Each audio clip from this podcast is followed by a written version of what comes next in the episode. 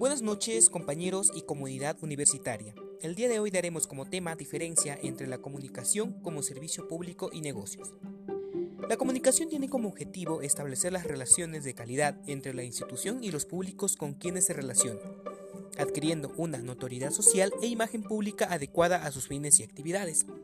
Como por ejemplo tenemos la televisión, es un servicio público que debe profundizar sus acciones para que la ética, la transparencia y la rendición de cuentas sean ejes fundamentales de su quehacer.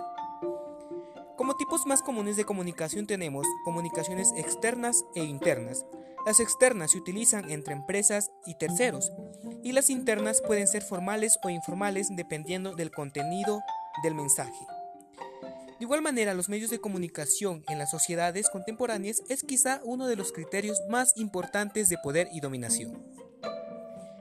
Para finalizar, tenemos de igual manera que la necesidad de deseos, gustos y tendencias del mercado deben ser considerados de manera relevante por las empresas, sobre todo si lo que se pretende es el crecimiento y la permanencia en el mercado a través del tiempo.